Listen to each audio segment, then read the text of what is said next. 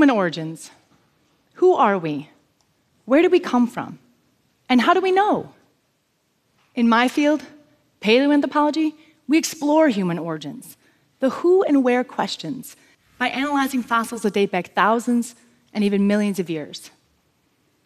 In 2015, a team of colleagues and I named a new species in the genus Homo, our genus, Homo naledi. Let's take a step back and put that into context. The last common ancestors between humans and chimps date somewhere between 6 and 8 million years. The earliest hominins, or earliest human ancestors, evolved into a group known as the Australopithecines. The Australopithecines evolved into the genus Homo and eventually modern humans, us.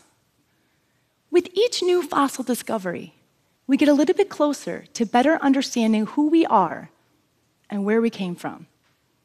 With these new fossil finds, we realize we now have to make changes to this tree. Until this discovery, we thought we had a pretty good idea about the patterns of evolutionary change. Current fossil evidence suggests that the earliest populations of the genus Homo evolved in Africa somewhere between 2 and 3 million years. Fast forward to approximately 300,000 years to where we see the origins of the first modern humans. While the fossil record between these time frames in Africa is relatively sparse, the fossils nonetheless demonstrated certain trends from our earliest ancestors to modern humans. For example, our brains were becoming larger relative to the rest of our body. Our pelvises were becoming more bowl shaped, and our hand wrist morphology or form suggested a change in our grip as we began to make and use stone tools and spend less time in the trees. These new fossils disrupt everything we thought we knew about these trends and force us to change the way that we think about human evolution. South Africa in general, but the cradle of humankind in particular, contains numerous sites where hundreds of thousands of fossils have been found. As an undergraduate student, I fell in love with one of them Mrs. Ples, the skull of a 2.1 million year old early human ancestor. From that point on, I was determined to go to South Africa and study human evolution. I first traveled there in 2003, and I did get to go see my beloved Mrs. Ples. But words can hardly convey my excitement when I was chosen as an early career scientist by Lee Berger, a world renowned paleoanthropologist, to be one of the primary analysts of recently excavated, unpublished fossils. This treasure trove of fossils was being recovered from a new site called the Dinaledi Chamber in the Rising Star Cave System.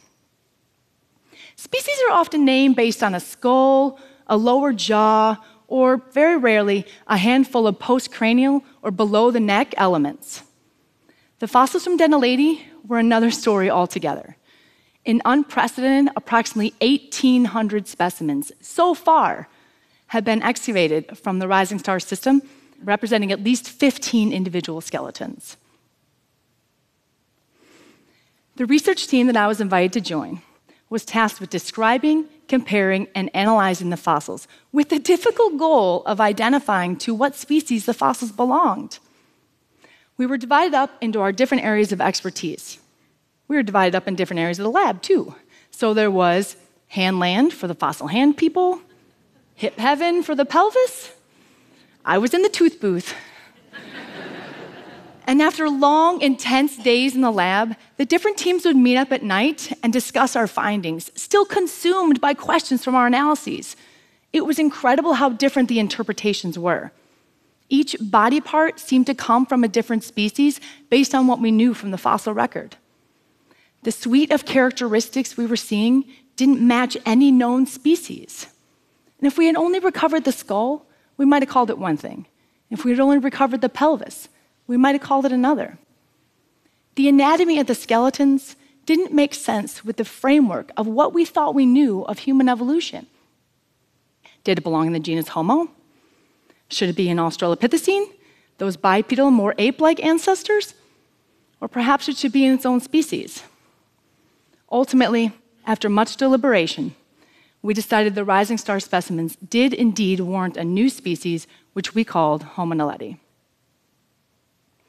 From the head to the feet, the fossils present a mosaic of primitive or ancestral and derived or more modern like features. The skull is quite derived, appearing most similar to early representatives of the genus Homo, like Homo habilis and Homo erectus. However, the brain is scarcely half the size of a modern human one, one that is smaller than any other early Homo that has ever been found. As someone who studies teeth, I might argue these are the coolest fossils found at the site. the assemblage consists of 190 whole or fragmentary teeth that range in age from very old to very young. Like the skeletons, the teeth present a mix of primitive and derived traits. In modern humans, the third molar is the, typically the smallest, while the first molar is the biggest. But Homo naledi has the primitive condition, where the third molar is the biggest and the first molar is the smallest.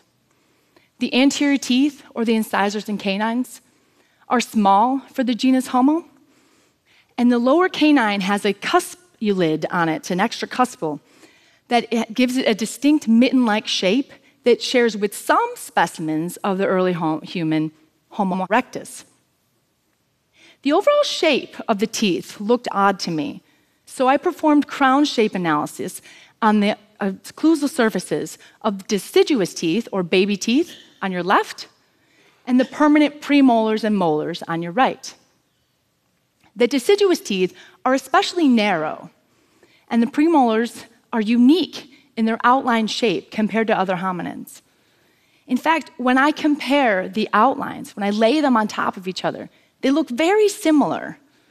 We say they have low intra-specific variation, so the variation within the species is low. When I compare this to groups like the Australopithecines, the intra-specific variation is much larger. Postcranially, the team concluded that the position of the shoulders suggesting Naledi was a climber, the flared pelvis and curved fingers are all primitive for the genus Homo. On the other hand, the human like wrist, long, slender legs, and modern feet are all consistent with other members of the genus. In 2017, we announced more specimens of Homo naledi from the nearby Lesedi chamber, also in the Rising Star cave system. In addition, our geology team managed to produce an age estimate. The date's a big deal because up until now, we had based our analysis solely on the morphology of the specimens without previous knowledge of how old something is, something which could unconsciously bias our interpretations. With its small brain and flared pelvis, we would not have been surprised if the fossils turned out to be 2 million years old. Instead, the fossils dated to 235 to 336,000 years, an incredibly young date for such a small brain individual. So think back to what I said earlier we thought that our brains were becoming larger relative to the rest of our body. Now we have a small brained young individual complicating this idea. What does all this mean? Homo naledi has taught us that we need to reassess what it means to be in the genus Homo. We need to rethink what it means to be human. In fact, most of the characteristics that we use to define the genus Homo, such as brain size and hip morphology, are no longer valid. No other species exists with this mix of primitive and derived traits. Why is there so much morphological variation in the genus Homo? And what force is driving that variation? Another implication for these fossils is that for the first time, we have concrete evidence of a species coexisting in Africa at 300,000 years with modern humans.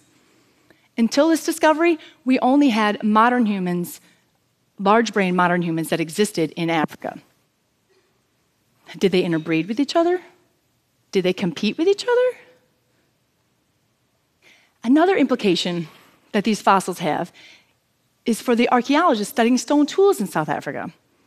Keep in mind that neither the Dinaledi nor the Lesedi chambers have any artifacts in them. However, they do overlap in time with several stone tool industries, the makers of which are considered to be either modern humans or direct human ancestors. This begs the question who made the stone tools of South Africa? Brain size has historically played a key role in identifying a species as a tool user. The idea is that you need to have a large brain to have even the capacity to make stone tools. But that notion has been questioned. Furthermore, Homo naledi, even with its small brain size, has a hand wrist morphology similar to other species that did make and use stone tools, suggesting it had the capability. With two species coexisting in Africa at 300,000 years, we can no longer assume we know the maker of tools at, no so, with, at sites with no associated species. So, where does Homo naledi fit in our human evolutionary lineage? Who is it most closely related to? Who did it evolve from? We're still trying to figure all that out. It's ironic because paleoanthropologists are renowned for having small sample sizes. We now have a large sample size and more questions than answers. Homo naledi has taught us, has brought us a little bit closer to better understanding our evolutionary past. So while Mrs. Ples will always hold a special place in my heart, she now shares that space with several thousand others. Thank you.